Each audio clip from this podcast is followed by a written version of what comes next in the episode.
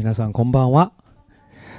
えー、日曜日はご一緒できなかったのでお久しぶりですけれども私はですね、えーと、日曜日はあ私と恵美子先生で、えー、今日あの名古屋のですねあの天塚教会っていうところに行ってきました。割と名古屋駅からも近くてですね、えー、伝統あるもう70年以上の教会なんですけれどもあのーまあ、礼拝の様子がこんな感じでですねこのもうだいぶ40何年経ってる街道のこの部分をですね今度リフォームするそうでそれをま待ってるという状態ですね。でこれ礼拝の様子なんですけどそこにですね今あのミポリンが行ってるんですね。であの土曜日にですねミポリンがうなぎに連れてってくれてそれであの 元気にしていました。あの帰る時にはちょっと寂しそうに泣いてましたけれどもあの本当に、えー、楽しい時を持ちました。でこの先生が牧師先生の高木先生という先生で、えー、望先生と同期になるのかな？あ一緒で賛美と近い。賛美先生の後輩だそうですね。八王子のあのキリキリスト教会の出身で生まれはですね恵美子先生のあきる野のですね線路を隔てた向こう側っていうね、まあ、むちゃむちゃ近い、えー、中学校も一緒っていうですね後輩ということであ交わりをしたさせていただきました。そこにいたらですねあのこういう方にお会いしましてですねこれ誰かは琴将棋っていうお相撲さん知ってます？聞いたことある。元琴将棋っていうね大関なんですけどあのその方が通りかかってお店に来てて「あの琴将棋さんです」って言われても名前は聞いたことあるけど、あんまり私も相撲わかんないんですけど、ちょうど日曜日からですね、あの名古屋場所が始まるその前の日だったんですね。もう親方なんで、まあ、あそれで、まあ、来られてたということで、写真撮ってくれますって言ったら、快く撮っていただいて、あの名刺もくれて、私もなんか名刺渡し、キリスト教の牧師ですって 名刺渡して帰ってきましたけれども、えー、そんなこともありました。さて今日はですねあの今本当に私たち今度の日曜日も洗礼式2人、えー、与えられていることを感謝します。ハレリア感謝します。もう毎週のようにですね、まあ、特にチームも来る来ましたけれどもその前からもですね毎週のように誰か救われたりまた洗礼を受けたり、えー、またこうして洗礼が与えられる洗礼者が与えられることを感謝します。ある意味こうリバイバルの状態だなと思っているんですね。でみんなリバイバルって言ってもねあんまピンとこない。いやいやもうリバイバルってもっとすごいものだろうと思ってるかもしれないんですけれども、まあ、私はですね本当にこう精霊が今東京メトロチャーチにすごい働いてるなと、えこれ名古屋行ってもっと気づきましたね。あの そういう意味で。悪い意味じゃないですよ。悪い意味じゃなくてねすごいねすごいねって言われたんですよね。それで何が何がそんなにすごいのかなっていうふうに思ってたらなんかすごい勢いだって言うわけですよね。でそうなんだみたいな感じでね私もですねあのびっくりした部分もあるんですけれども本当にあの精霊が働いておられるっていうのに慣れてしまうとだんだんですねなんかこう当たり前でしょうっていうふうに思うかもしれないんですけれども今この教会はですねあの本当に子どもたちに力を入れてて3人ね里親にもらってるんですよね。で3人お子さんいて6人ねあの預かって預かってるというか育ててる。そういうような非常にあのアクティブな教会なんですけどこれからね、まあ、本当に神様の波が来るなということを強く感じた教会でした、まあ、そんな中で今日はこのリバイバルを妨げる障害物っていうのの1をですねお話ししたいと思うんですね。でリバイバルっていうのはねやはりあの妨げがあるわけですね、まあ、サタンはまあ、妬むわけですよね。そして私たちに対してですねあいろいろな揺さぶりをかけてくるそういう中のいくつかを、えー、考えてみたいと思います。1番目はですね許さない心ですね。でマタイの6章12節に私たちの負い目をお許しください。私たちも私たちに負い目のある人たちを許しますと書いてあります、えー、許さない心でですねリバイバルは絶対起こらないというふうに言われていますで私たちが悔い改めてイエス様のもとに来る時に私たちはイエス様が私たちの全ての不義を許してくださったということを信じてますね。アね信じてるわけですね。でその信じているんだったらば私たちが心の中に許さない気持ちを抱いているということは矛盾してますね。イエス様がその相手の方を許しているということを信じているのに自分はそれを許さない。あるいは自分自身かもしれません。自分自身が自分を許せない、ね、そういうこともあるかもしれません。でもイエス様は許したよというふうにおっしゃるわけですね。だから許さない心っていうのは精霊を妨げるんですよね。何より精霊の働きを妨げてしまうということです、えー、恨みはすぐに苦しみ苦みに変わりそしてそれがリバイバルの最初のそしておそらく最も深刻な障害となるということができます。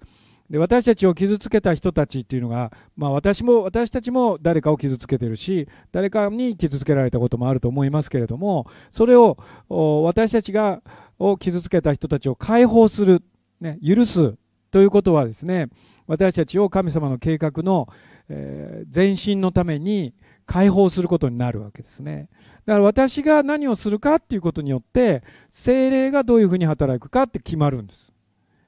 もう一度言いますね。私が何をするかっていうことについて精霊がどのようにお働きになるかは決まってくるんですよね。もし私たちが許さないならば神様も私たちを許してくださらない、ね、もちろん許してるんだけれどもその許しをいつまでも受け取らなかったら許されたことになりませんよねそのように相手の人もイエス様によって許されているならばその許しを私も受け入れなければならないということですね。そして私たちの信仰が解放されてですね祈るたびに私たちの祈りが天に昇るということを見ることができます。ヤコブの一章19節一緒に読んでみましょう。私の愛する兄弟たちこのことをわきまえていなさい。人は誰でも聞くのに早く語るのに遅く怒るのに遅くありなさい、まあ、怒るのに早く語るのに早く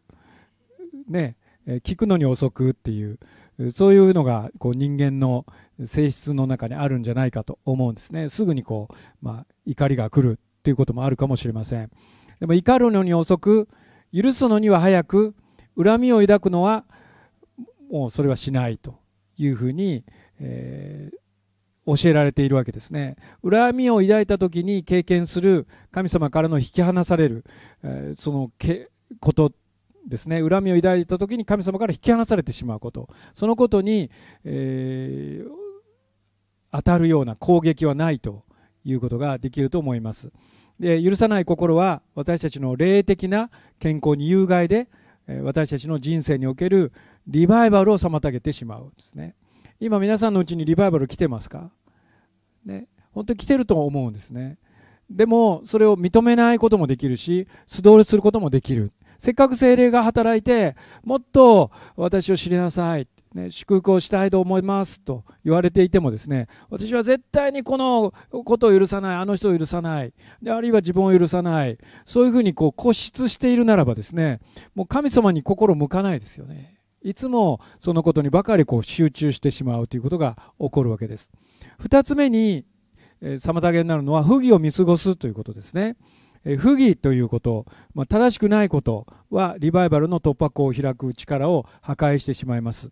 第一サムエルというところで、えー、このエリという祭司がいたんですけれどもそのエリについて書いてあります。さてエリの息子たちは横島な者たちで主を知らなかった、えちょっと飛んで25節。人が人に対して罪を犯すなら神がその仲裁をしてくださる。だが主に対して人が罪を犯すなら誰がその人のために仲裁に立つだろうか。しかし彼らは父の言うことを聞こうとしなかった。彼らを殺すことが主の御心だったからである。このエリの息子たちはですね、えー、祭司の息子という立場によってですね本当はしてはならない捧げ物を途中で横取りしてですねそして、え燃やしてからその残りを食べるはずだったのを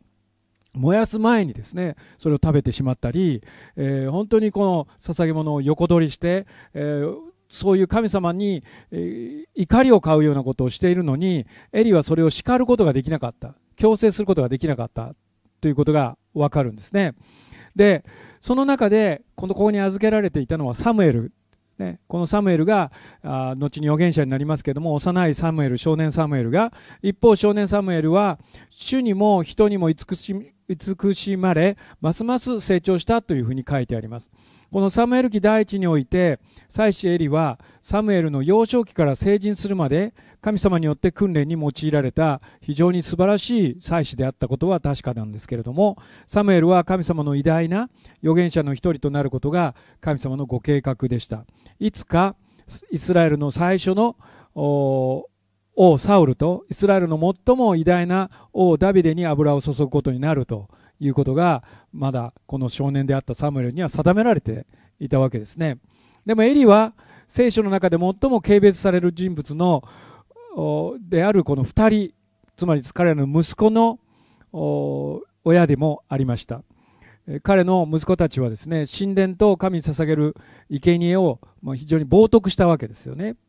でその時にこの若者たちは文字通りえ神殿の中でえー、会員もしそして、え、悪いことをしていたんですけれどもエリは彼らを正し戒めることができなかったということですね。つまり不義を見逃してきたということですね。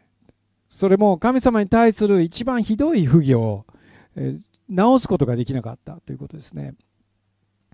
今私たち新約聖書の時代に生きてますから先ほども言ったようにイエス様は私たちを許してくださいました。だから私たちは許し合いましょう。そうですね。ですけけれども時にですねああもうその罪はもう大丈夫許されてるからいいよというふうに見過ごすこともそれは見心かというとそれはそうではないんですよね。正しくないことは正しくないんですよね。ですからこの不義を見過ごす神様に対して誠実ではない。神様が喜ばないことを続ける。そういうことに対してそういう罪に対して私たちがお互いにただあそれはもう許されてるから大丈夫だよと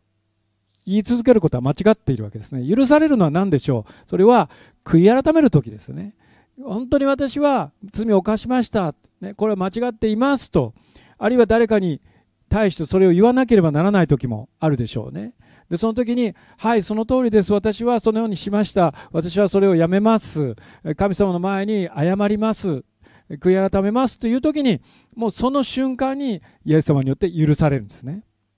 信じますか？ね。え生贄をこう捧げる必要もないわけですね。動物を捧げたりする必要はないんですね。そうではなくてイエス様は十字架にかかられたことによって全ての罪許しましたけれどもその許しをお願いすることは私たちの責任ですね。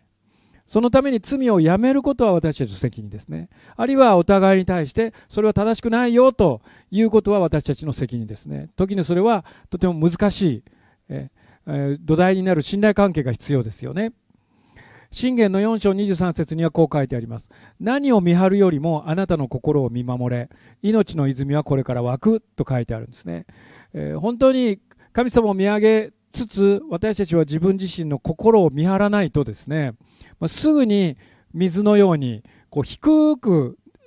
流れていくんですね私たちの心っていうのはですね。低いところ低いところに行こうとするそういう性質がありますね。でもイエス様は高いところ高いところに導こうとしているからもう本当にこう物理的にですねこう相反するその生き方をしようとしているとも言えるわけですね。霊的に生きる、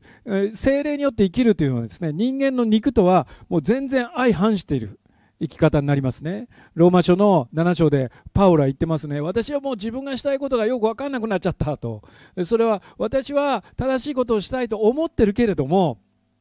私の肉はそうでないことの方を願う。ね、私は人を恨み続けたいと思ってるけれども、神様はそれをやめなさいと言う。私はどうしたらいいんだっていうふうに彼は叫んでるわけですよね。でもイエス・キリストによって神は感謝神に感謝しますと最後に結ぶわけですねそれはイエス・キリストによるならばそういう矛盾や戦いやあ本当に惨めな状態も栄光に変えられるっていうことを彼は言ってるわけですねだから私たちは励まし合ってねこうして祈祷会で一緒に祈ることや歌うことや、えー、本当に神様の前に、えー、御言葉をいただくということはお互いを励ますことになりますね。そしてそのことによって私たちは不義に対して警戒することができます。あるいは不義に対してそれがあるならば悔い改めてイエス様の許しをお互いに受け取るものになっていきたいと思うんですね。リバイバルを妨げるもう一つのことは偏見を持つことです、え、偏見というのをですね、え、今さまざまな意味でこの多様化というダイバーシティという言葉言われますけれども私もこう葛藤を覚えるですねダイバーシティという言葉。っていうのはま LGBTQ も含むからですね。特にそのことに葛藤を覚えます。どういうふうに扱えばいいのか、まあ、今日もですね最高裁で、えー、判決が出ましたよね。あの棄却されたというかですね。その性転換しているような人が女性のトイレに入ってはいけないっていう規制に対してそれに対してそれは間違ってるって言ったんですよね。昨日かな？それが出たんですよね。ってことは男性の格好をした人が女性のトイレに入れるっていうことですよね。そういうことが、まあ、起こってるいくわけです。でそのじゃあお風呂はどうなるのとかね、まあ、いろんなことが起こるわけですけれども私は非常にこう葛藤を覚える一人ですね。それは聖書的に、え、それは良くないと言ってるからですね。でももっと細かく見ていくならばそれはもっと個別に扱うべきものだということも分かっているつもりですね。どうしてもそこに偏見を持つということがつきまとうと思います。あるいはここにも何カ国もの方いらっしゃいますけれども私たちは日本人としてですね外国の方に対して偏見を持つということがあるかもしれませんしまた逆にそれが外国の方からそれを持たれるということもあるかもしれません。そのようなこの人間である以上偏った見方をするっていうことそれはもう避けられないわけですよね。神様のような見方をお互いにできたらいいしそれを目指したいと思いますけれども。でも偏見を持つということはリバイバルを本当に妨げてしまいます。神様の見前で全ての人が一つの共通した身分を持っているわけですね。それは何人かではなくどこで育ったかではなく何語をしゃべるかではなくみんな恵みによって救われた罪人だっていうことですね。恵みによって救われた罪人でしかないんです。もう他には身分はないんです。罪人ですね今もね。イエス様に会うまではずっと罪人のままです。でも許されてるってことですね。完全にまだされてないですね。でもどんな人でもそれは恵みによって救われた罪人です。私たちが一致して共に住むことができるのは主の恵みによるしかないんですね。私は今回ですね名古屋に行きながらあ神様と語る時間がたくさん与えられたんですよねでその時に神様これから本当に東京メトロチャーチはどうなっていくんですか？どういうふうにしていったらいいんですか？というふうに尋ねているわけですね。でその答えの一つはねこの教会はますます国際的な教会になるだろうということです。ででそれは素晴らしいことですよね国際的な教会になる。でも一方でね戦いも覚えるわけです。例えばもう一番の戦いは言葉ですね。えー、本当にここに留学生がいらっしゃるからみんな日本語喋ってくれる人が多いけどもうこの間のもうチームの時は私はもう諦めましたね英語喋るのは。もう本当ね、あの、大学生の英語わかんない何言ってるのか全然早すぎてですね、もう全然ついていくことができなくてですね、もうあんなに落ち込んだ 1, 1ヶ月ないです、正直。もうこう自分はもう全然英語は喋れない人と同じだなというふうにですね、あの、思ったんですね。それぐらいもうついていけないというようなことが起こります。例えばその言葉も葛藤になるだけでなく、それが偏見にならなければいいなと思うんですね。え戦いを覚えながらどうして日本語喋ってくれないの？と、えー、偏見を持ってはいけないと思うんですね。で全ての人がイエス様の皆とイエス様の流された血の力によって神様の臨在にみんな平等にアクセスすることできるんです。これ素晴らしいと思いませんか、ね、どんな年齢でもどんな文化でもどんな何人でもどのような文どこどこで育っても関係なく私たちは平等に神様の前に立ってるんですね。そして平等に許され罪人である弱さを抱えながら精霊によって導かれていくんです。ますます東京メトロチャーチはそういう教会になっていくでしょう。そのために戦いも覚えるでしょう。あるいは偏見を持ちそうになるでしょう。それは人種の差だけでなく同じ日本人でもそれは十分いつでもあり得ることですよね。第一コリントの4章6節一緒に読んでみましょう。兄弟たち、私はあなた方のために私自身とアポロに当てはめて以上のことを述べてきました。それは私たちの例から書かれていることを超えないことをあなた方が学ぶため、そして一方に組みし、他方に反対して思い上がることのないようにするためです。まあ、これは背景を言わないと分からないかもしれませんけれども、このコリントの教会ではですね、私はパウロがいいとかですね、私はアポロがいいとかですね、まあ、私はカイ先生がいいとかですね、望先生がいいとか、三美先生がいいとか、あの林先生がいいとか、恵美子先生がいいとか、そういうことで分かれてたんですね、そういう何々派に。で、それは、パウロはそれを見てですね、お前ら何言ってんだと、そんなことを、で、何を争ってるんだというふうにして、コリント人の第一の手紙は始まるわけですね。え私が何者だろうか。ただイエス様を伝えただけじゃないか、ね、大切なのはみんな同じ種を認識することじゃないのか、ね、この福音を信じることじゃないのか。それはイエス・キリストによって私たちは許され十字架の血潮によって、えー、罪あがなわれそして救われたということじゃないのか、ね、そのことことによってここで、まあ、アポロっていう人が出てきますけれども、えー、そのことを、えー、彼は警告しているわけですね。偏見を持つこと一方に味方して他方をないがしろにすることそれは神様を冒涜していますということです。真のリバイバルの特徴はですね全ての人々をイエス・キリストのもとに集めて人種や性別やそして世界の多くの社会的民族的グループを隔てている溝を埋めることです。ね、先日も私はあ TWR のキリストの侍のですね10周年のあ働きに出ましたけれどもそこであのウィークリフの方にお会いしたんですねでウィークリフっていうのはまだ言葉があるけど文字がないっていう聖書を持ってないっていうところに部族に出かけてってそしてそこに行ってまず言語を学びそして文字を作りそして聖書を翻訳してそこでイエス様のことを紹介するって働きなんですよ。いや、もういいでしょって十分もう聖書行き渡ったでしょって言ったらですね、まだ何千もあるって言うんですよね、そういう部族が。で、そのために訓練を受けた、言語的な訓練を受けた人たちが宣教師として世界中に使わされている、ウィークリフ聖書翻訳協会っていうんですよね。そういう働きをしておられる事務局長にお会いしたい、いろいろな話をすることができました。皆さん、本当にイエス様は一人の人も滅びることを願ってないんです。それが私たちのスタンスであるはずですよね。一人の人もイエス様を知らないで滅びてほしくないんです。イエス様を信じるかどうか、ね、それはまだ二の次ですね。イエス様を知らないっていうのは困るっていうことですね。イエス様のことを伝えたい。イエス様のことを、その十字架の救いがあることを知らせたい。その人が受け入れるかどうかは別としてですね、そこがリバイバルの起点ですよね。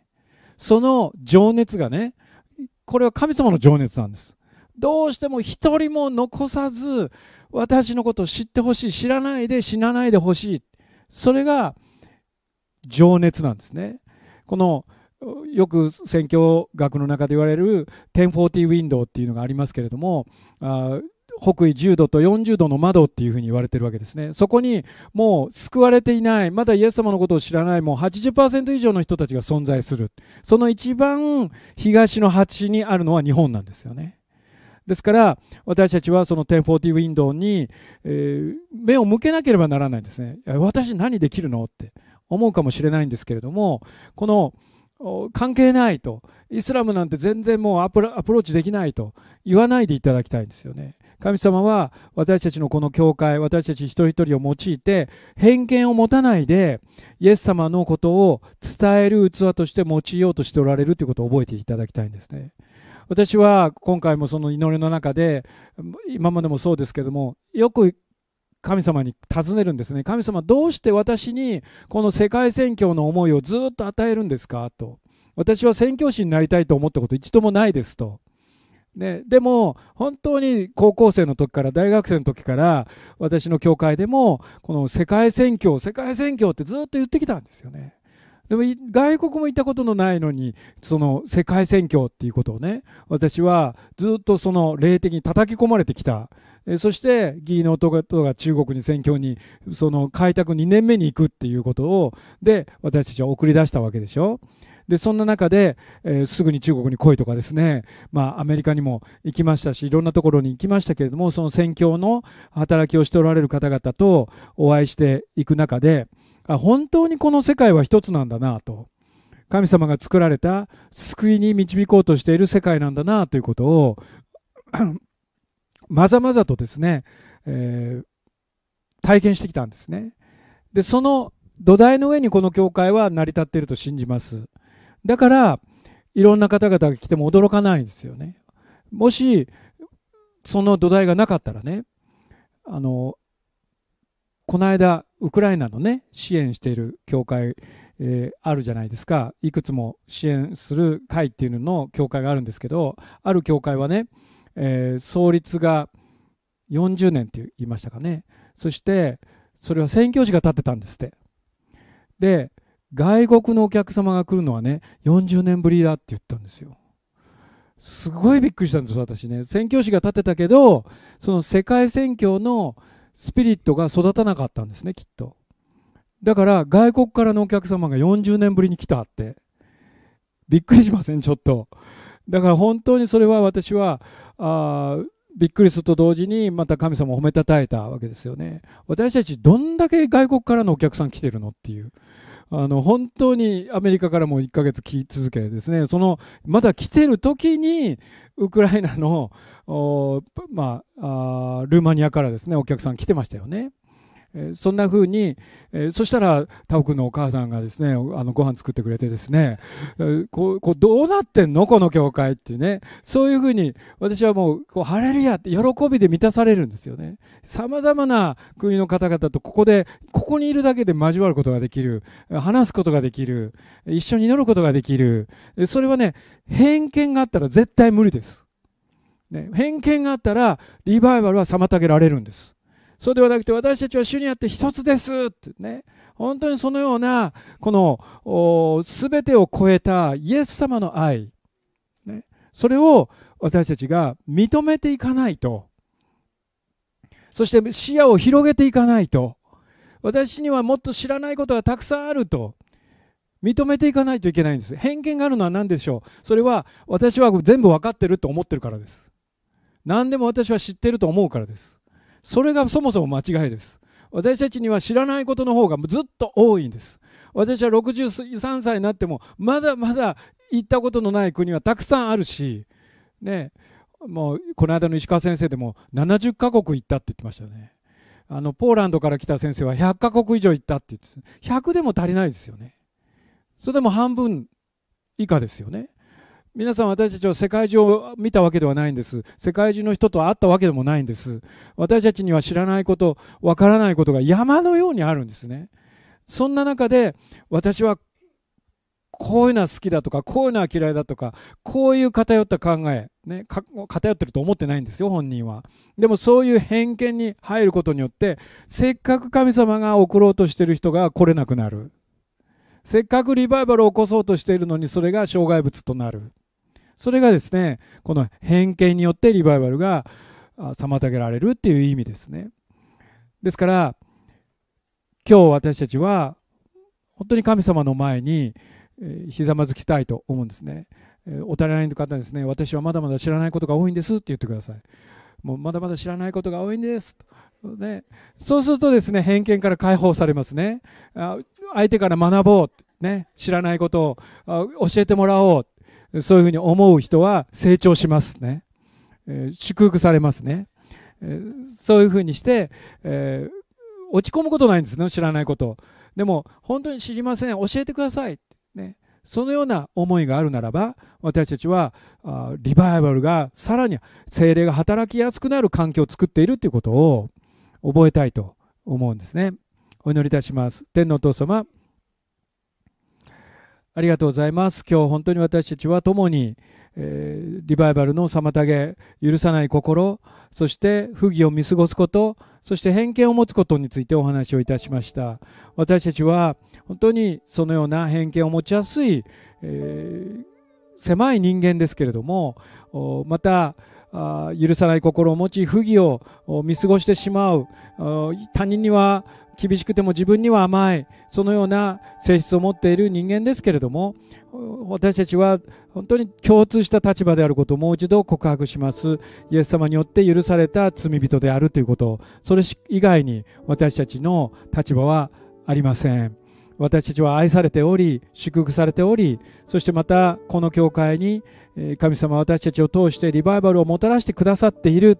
もたらしてくださろうとしているというのではなくてもたらしてくださっていると私たちは告白します。神様この時に主よ本当に悪魔の誘惑によってそれらの妨げに陥らないように守ってください。主よ私たちがあまだまだ知らないものがある。そして、え神様の前に許された罪人にしか過ぎない。そのことを自覚して